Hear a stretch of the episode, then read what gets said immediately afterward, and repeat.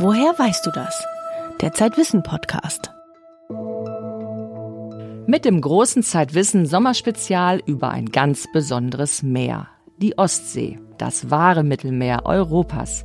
Ich bin Hella Kemper und bin mit meiner Kollegin Eva-Lena Stange an die Küste des Mare Baltikums gefahren.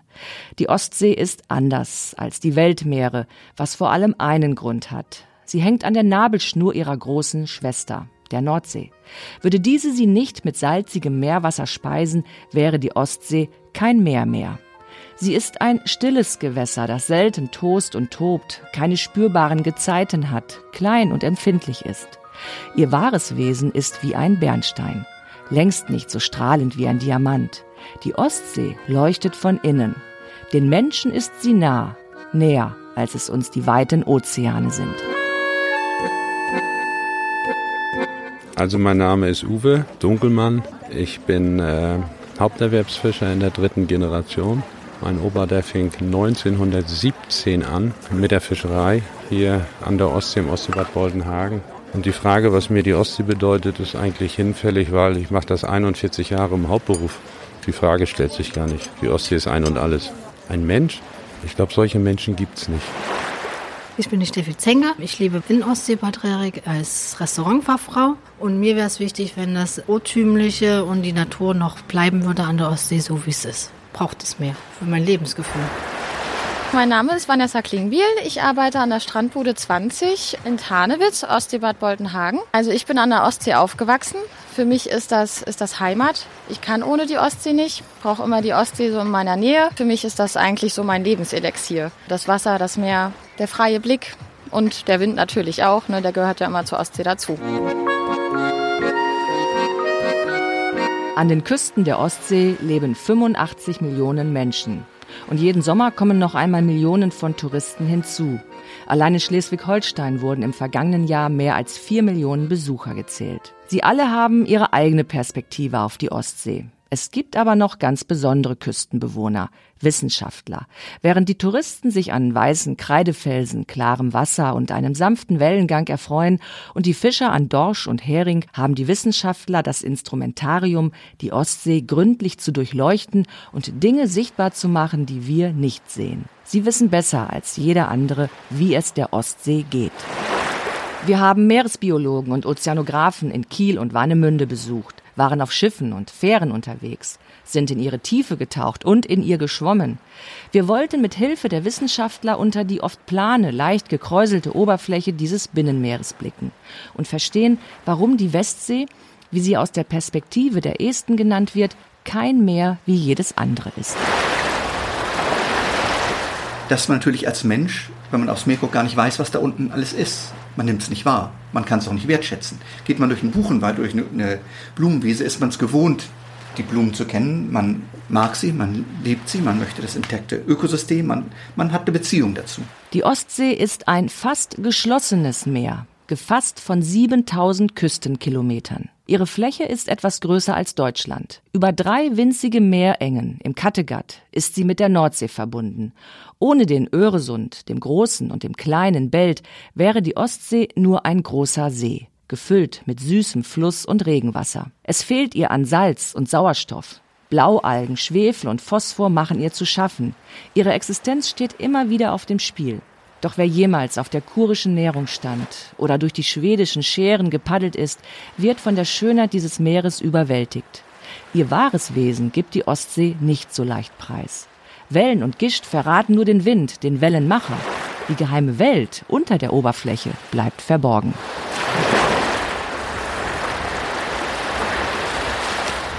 Raten Sie mal, was hier vorne vor, so einen Kilometer davor ist, wie das da unten unter aussieht. Ich könnte es Ihnen auch nicht sagen, genau. Also man hat gar kein Gefühl dafür, welche Habitate sind eigentlich da unten, welche Lebensgemeinschaften. Und dadurch hat man keine Beziehung dazu. Der Meeresbiologe Gerald Czernewski erforscht die Ostsee am Leibniz-Institut für Ostseeforschung in Warnemünde, kurz IOW, und kommt gerade aus der litauischen Hafenstadt Klaipėda, wo er Studierende an der Universität unterrichtet. Sein Forschungsgebiet nennt sich Küsten- und Meeresmanagement. Czernewski untersucht, was die Menschen vom Meer haben, an dessen Küste sie leben. Und umgekehrt, was hat das Meer von uns? Wo wir ja wissen, dass die Leute hierher kommen, um Urlaub zu machen, weil das Meer da ist. Für Familien sind natürlich diese flachen Badegewässer äußerst beliebt. Keine Welle, wärmeres Wasser, geht flach rein. Das heißt, die Kinder, die können da rumplanschen, ist eigentlich sehr familienfreundlich. Da muss nur sichergestellt sein, dass dann eben auch die Wasserqualität, die Badewasserqualität stimmt. Nach der europäischen Badegewässerrichtlinie hat das Wasser der Ostsee fast überall eine sehr gute oder gute Qualität. An allen Küsten außer den russischen gibt es hunderte von Messstellen, die die Ostsee als Badegewässer permanent überprüfen. Im Internet findet man auf der Seite State of Bathing Water täglich aktualisierte Daten zur Wasserqualität. Nur selten warnen dort rote Punkte davor, baden zu gehen. Ein paar Tage nach Sommeranfang hat es zwischen Stralsund und Greifswald einmal rot aufgeleuchtet, im Öresund auf dänischer Seite oder nahe der estnischen Stadt Pernu. Doch das sind Ausnahmen. Grundsätzlich gilt, wir können in der Ostsee ohne Bedenken baden und schwimmen. Auch die Kegelrobbe schwimmt wieder in der deutschen Ostsee. Kehrt ein Tier, das an der Spitze der Nahrungskette steht, in ein Habitat zurück, so wie die Kegelrobbe, dann weist das auf einen grundsätzlich guten Zustand dieses Lebensraums hin. Wir hatten ja jahrelang überhaupt keine Kegelrobbe. Ich, also ich erinnere mich noch gut, ich bin jetzt 30 Jahre im Geschäft, ich kannte die viele Jahrzehnte nicht. Also die letzten zehn Jahre hat man, kann man sagen, hat so erstmal eine gegeben und dann immer, jetzt sind es wohl irgendwie um die 100 sowieso. Markus Zettler ist Meeresbiologe und beschäftigt sich am Leibniz-Institut für Meeresforschung vor allem mit den Tieren, die am Meeresboden leben.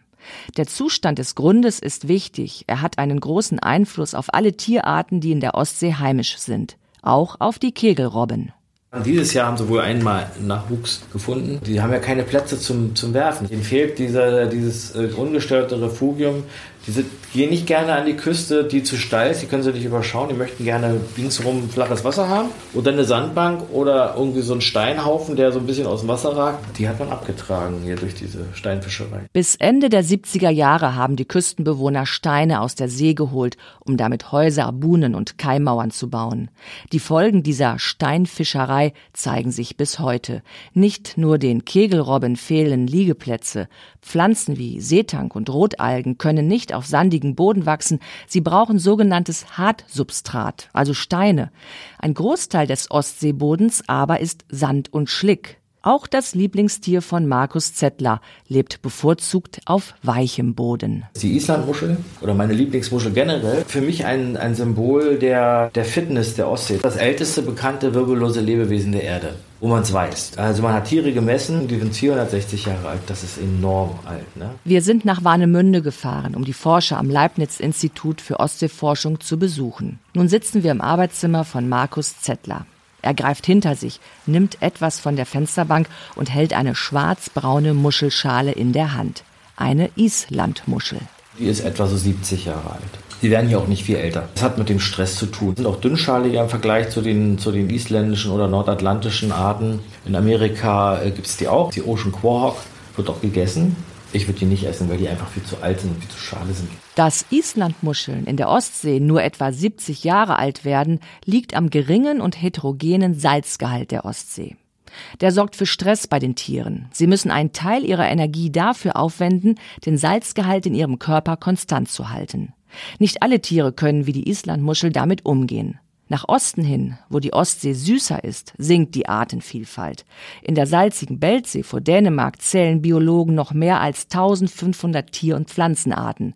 Vor Rügen, wo die Ostsee bereits brackiger ist, halten es dagegen nur noch 600 Arten aus, so wie die Islandmuschel. Sie ist also ausschließlich Filtrierer und hat einen Filter, das hat ihre Kiemen, der eben alle Partikel, die um die 200 μ größer sind, äh, rausnimmt aus dem Wasser. Und diese Partikel werden dann auf, ich sag mal, Geschmack und Verwertbarkeit geprüft. Und wenn es dann okay ist, dann wird das eben zum Magen-Darm-Trakt geführt. Die haben einen Mund, der ist innerlich vorhanden. Und was nicht gefressen werden will, wieder ausgeschieden. Das sind so eine Schleimballen, die dann abfallen von der Muschel. Tiere wie die Islandmuschel haben im Lebensraum Ostsee eine wichtige Filterfunktion. Sie halten gemeinsam mit anderen Lebewesen wie Sandklaff und Miesmuscheln das Wasser sauber. Diese Ökosystemfunktion besteht darin, dass äh, in den Sedimenten die Organismengemeinschaften eine starke Wühl- und Pumpaktivität aufweisen. Die durchwühlen also den Untergrund, ob das nur Sand oder Schlick ist, und pumpen Wasser durch die Gänge, sodass auch die Bakterien belüftet werden. Durch diese Aktivität hat der Meeresboden die gleiche Funktion wie ein Klärwerk. Hier werden also Nährstoffe entgiftet, so Stickstoff dem, dem Wasser entzogen. Sagt Ulrich Bartmann. Er leitet das Leibniz-Institut für Ostseeforschung in Warnemünde. Dort legen die Wissenschaftler Farmen an, auf denen sie Miesmuscheln züchten. Die können helfen, das Wasser der Ostsee zu klären, was lebenswichtig ist für ein Binnenmeer, das von den Weltmeeren fast isoliert existiert. Es muss sich selbst reinigen. Es profitiert nicht vom Wasseraustausch mit den Ozeanen. Die Ostsee hat einen ganz engen Zugang zur Nordsee durch die dänischen Straßen. Und dieser enge Zugang beeinflusst das Geschehen in der Ostsee. Das ist einmal die Situation in Europa. Um die Ostsee herum regnet es mehr, als es verdunstet. Das heißt, wir haben einen Süßwasserüberschuss und der bewirkt, dass die oberen Wasserschichten der Ostsee süßer sind als der Weltozeane. In den tieferen Schichten der verschiedenen Ostseebecken sammelt sich aber das Salzwasser an und dort haben wir also einen sehr starken Dichtegradienten zwischen der Oberfläche und den tiefen Becken. Die Ostsee und ihre Bewohner kämpfen also mit diversen Salzwerten. Forscher sprechen von einem Gradienten. Doch der Ostsee fehlt nicht nur das Salz. In tieferen und nordöstlich gelegenen Bereichen mangelt es ihr auch an Sauerstoff.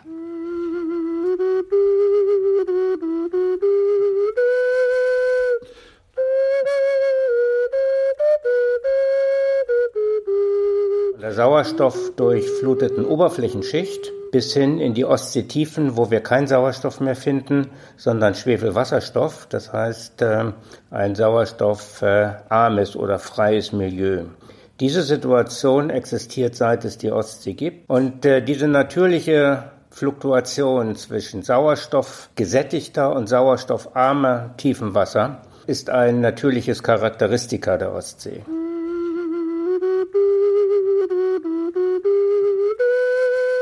In den Sauerstoffmangelzonen können nur Bakterien leben, die Schwefel als Lebensgrundlage verwerten. Höheres Leben wie Pflanzen, Krebs oder Fische existieren hier nicht. Das Tiefenwasser und das sauerstoffreiche Oberflächenwasser mischen sich nicht. Frisches Wasser kommt nur aus der Nordsee und bringt Leben in die Tiefe. Doch es dauert lange, bis es nach Osten vordringt. Der Grund hierfür liegt in der Topographie der Ostsee. Von Rügen bis Finnland reihen sich am Grund tiefe Becken aneinander. Getrennt werden sie durch flachere Gebiete, die Schwellen. Kommt nun frisches Nordseewasser durch die Beltsee, muss es auf seinem Weg nach Nordosten mehrere Schwellen und Becken überwinden. Das süße Wasser dagegen strömt ungehindert an der Meeresoberfläche. Dieses Salzwasser ist schwerer als das verbliebene Ostseewasser und unterschichtet sich da. Das Wasser wird also gestapelt und mit diesem Oberflächenwasser aus der Nordsee kommt nicht nur Salz, sondern auch Sauerstoff in die Ostseebecken. Und dann wird ein Becken nach dem nächsten in der Ostsee aufgefüllt.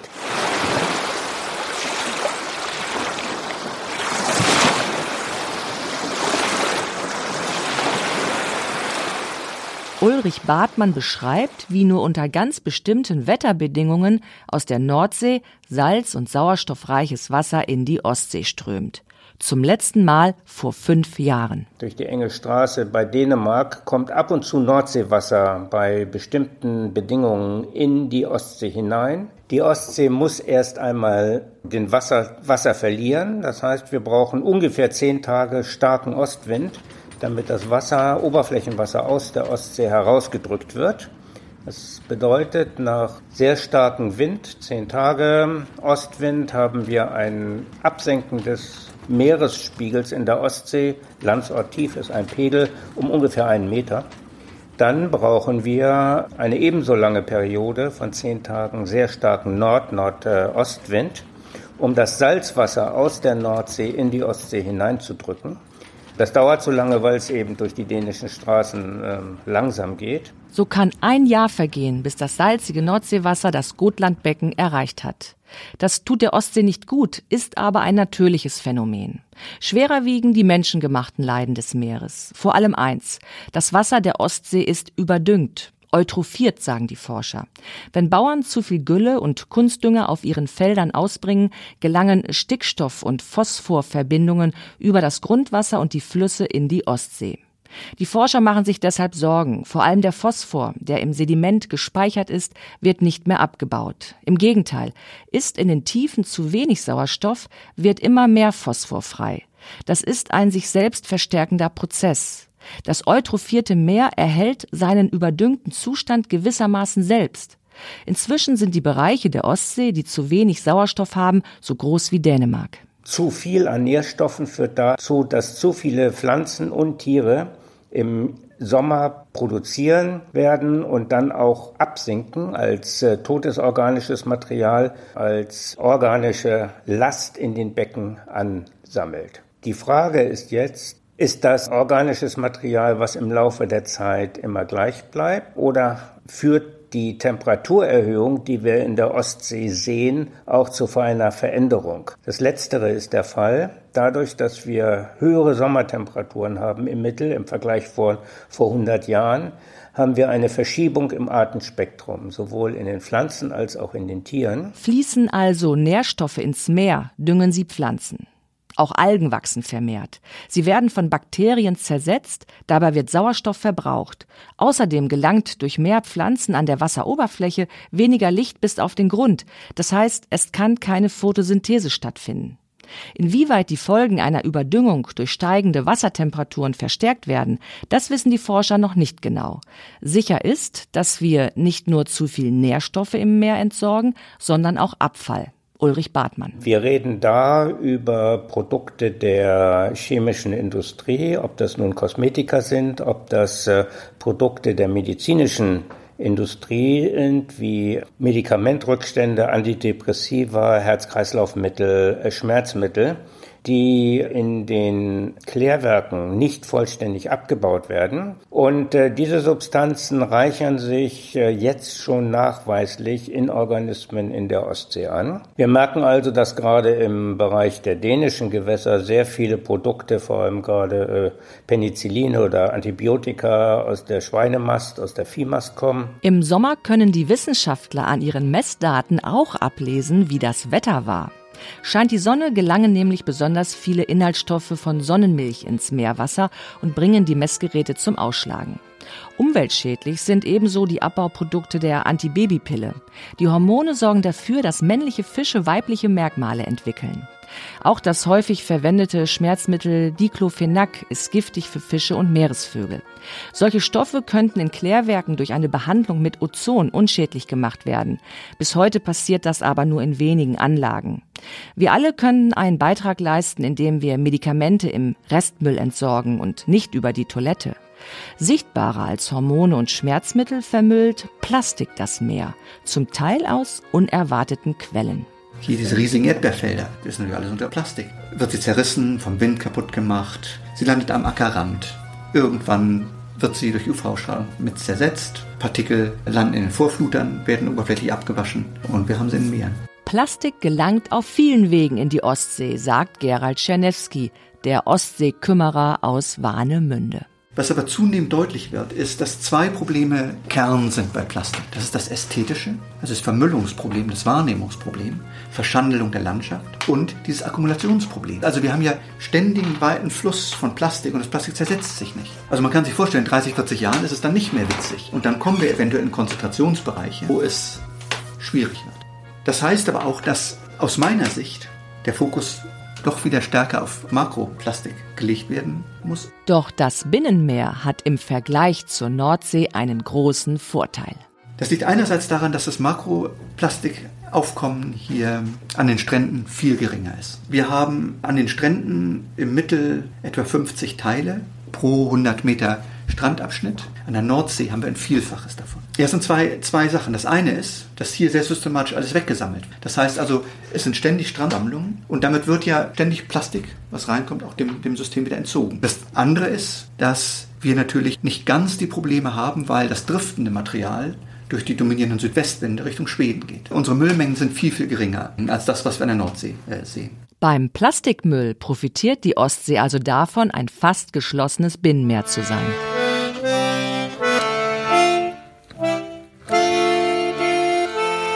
Die Nordsee, die kriegt auch West-Südwestwind, aber da ist natürlich ein riesen vor. Das heißt also, Amrum, Sylt haben natürlich dann ganz andere Mengen an Landungen. Auch beim Müll gibt sich die Ostsee also bescheiden. Sie prahlt nicht, glänzt im Stillen. Sie ist ein einendes Meer, das keine Ländergrenzen kennt. Das hilft uns ja wenig, wenn wir hier in Deutschland jetzt eine Lösung anbieten und in Ordnung bringen. Bei Plastik hilft es sogar noch einigermaßen, aber bei Eutrophierung gehen wir genauso ran, hilft es nichts. Denn die Wasserqualität, die wir hier vorne vorhaben, die wird durch Polen bestimmt, nicht durch uns. Unsere paar Flüsse hier, die spielen keine große Rolle.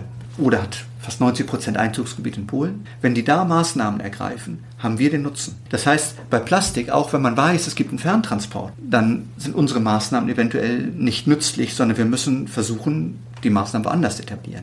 Der Ostseemanager Gerald Czernewski setzt auf das multilaterale Umweltabkommen der Ostsee-Anrainerstaaten, die Helsinki-Konvention.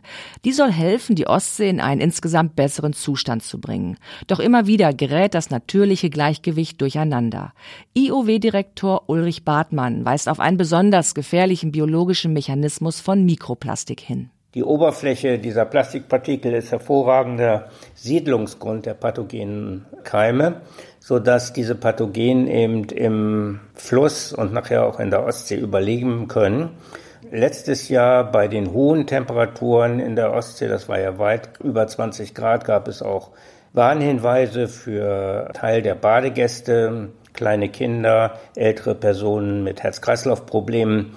Denn solche infektiösen Partikel, wenn die in kleine Wunden kommen, dann kann es schon zu erheblichen Schädigungen führen. Die Ostsee ist Heimat von Schweinswalen, einer der kleinsten Walarten der Welt. Für sie sind nicht nur Geisternetze aus Plastik eine Gefahr, auch Lärm belastet diese Tiere.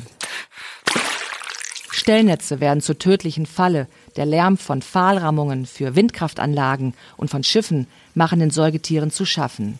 Ein Forscherteam der Tierärztlichen Hochschule Hannover fand mit Hilfe von Sendern, die sie an einigen Schweinswalen befestigten, heraus, dass sie ihre Nahrungssuche unterbrechen, wenn Motorengeräusche beispielsweise von einer Schnellfähre zu laut werden.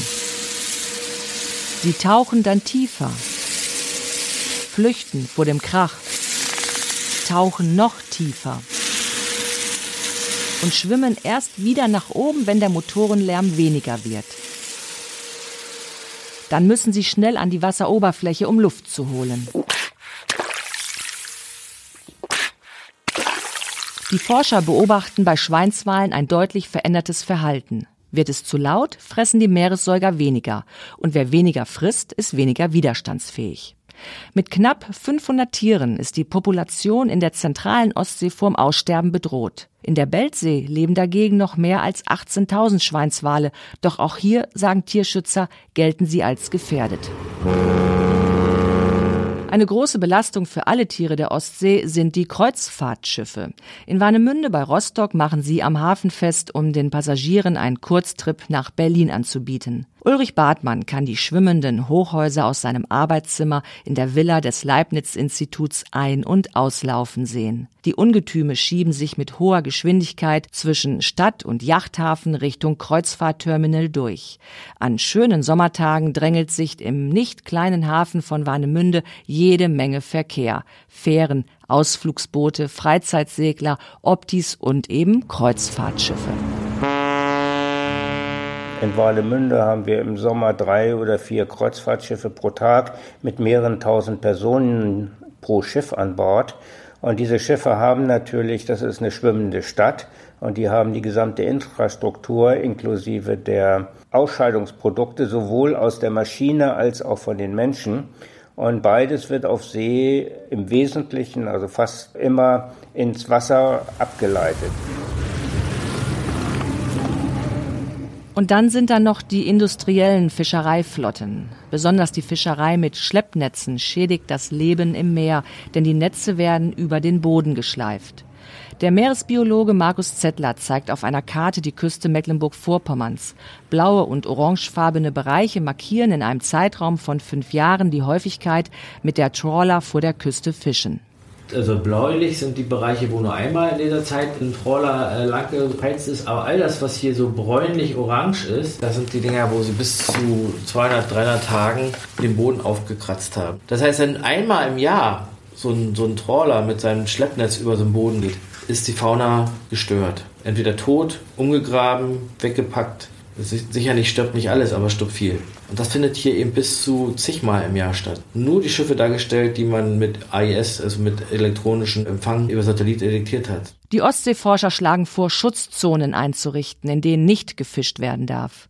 Wissenschaftler vom Projekt Sea Use Tip haben Mitte Juni einen Warnruf veröffentlicht. In der Ostsee stehen Dorsch- und Heringsbestände vor dem Kollaps. Besonders problematisch für Fische ist es, wenn mehrere Stressfaktoren zusammenkommen. Etwa hohe Fangquoten, knappe Nahrung plus die Folgen des Klimawandels. In den vergangenen 100 Jahren hat sich die Ostsee um 0,4 Grad pro Jahrzehnt erwärmt, sagt der Ozeanograf Andreas Lehmann, der am Geomar in Kiel die Auswirkungen des Klimawandels auf die Ostsee erforscht. Auch das Wasser, das sie aus der Nordsee bekommt, wird wärmer und hat deshalb weniger Sauerstoff gelöst. Darunter leiden die Fische.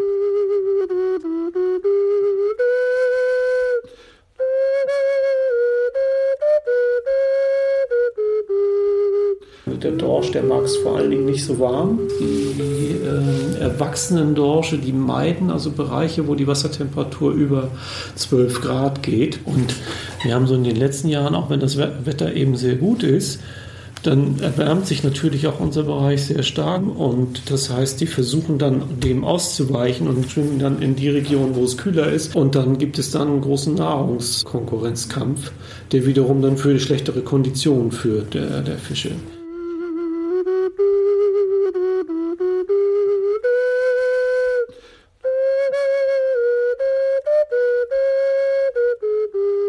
Der Dorsch ist ein Klimaflüchtling. Er wandert in kältere Regionen. Höhere Temperaturen und milde Winter sorgen für eine Verschiebung des Spektrums von Flora und Fauna.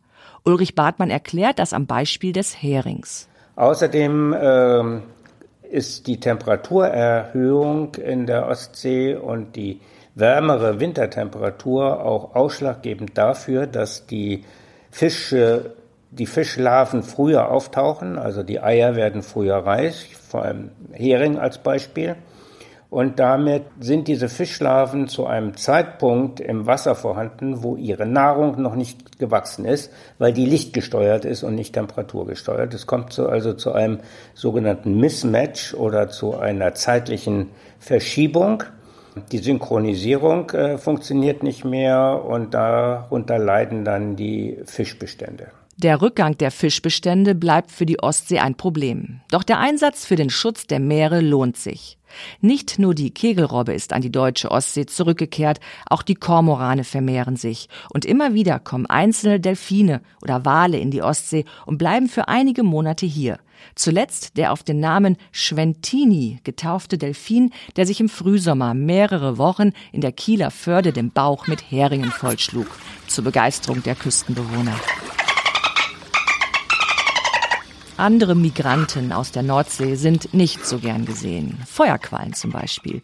Sie werden mit dem Salzwasser aus der Nordsee eingeschwemmt. Zum Glück für die Badegäste vermehren sie sich wegen des geringen Salzgehalts nicht in der Ostsee. Für die Badenden äh, sind die Quallen Problem, aber das ist ein Wahrnehmungsproblem. Wir haben ja ab und zu mal durch Einspülung aus der, aus der Nordsee, die sogenannten Feuerquallen. Aber hier vorkommen tun die Ohrenquallen, wo wir mal Umfragen gemacht haben, so wie stark stört die Leute das und dann wurde deutlich, das stört sie sehr. Die Kiddies noch nicht, die werfen damit rum. Älteren, die sind dann schon sehr vorsichtig und die natürlich durch den Klimawandel eventuell auch eher begünstigt werden. Winter besser überstehen, schneller wachsen, wo man mal zeigt, wie schön die Tiere eigentlich sind. Das ist nicht gefährlich, das beißt nicht, das brennt nicht und es ist eigentlich ein schönes Tier. Sie sollen sich das mal genau angucken. Sagt Gerald Czernewski, der nach wie vor daran glaubt, dass es sinnvoll und nützlich ist, Küstenbewohner und Touristen aufzuklären. Gemäß dem Credo, man kann nur schützen, was man kennt. IOW-Direktor Ulrich Bartmann rechnet dagegen lieber durch, wie wertvoll das Meer vor unserer Haustür ist. Wir haben mal ausgerechnet in einem Projekt des äh, Bundesforschungsministeriums, wie groß denn der Nutzen dieser Ostseesedimente ist. Und man hat dort, allein die deutschen Ostseesedimente haben mehrere Milliarden Euro Nutzen, wenn man die gleiche Leistung pro Jahr an Land installieren würde.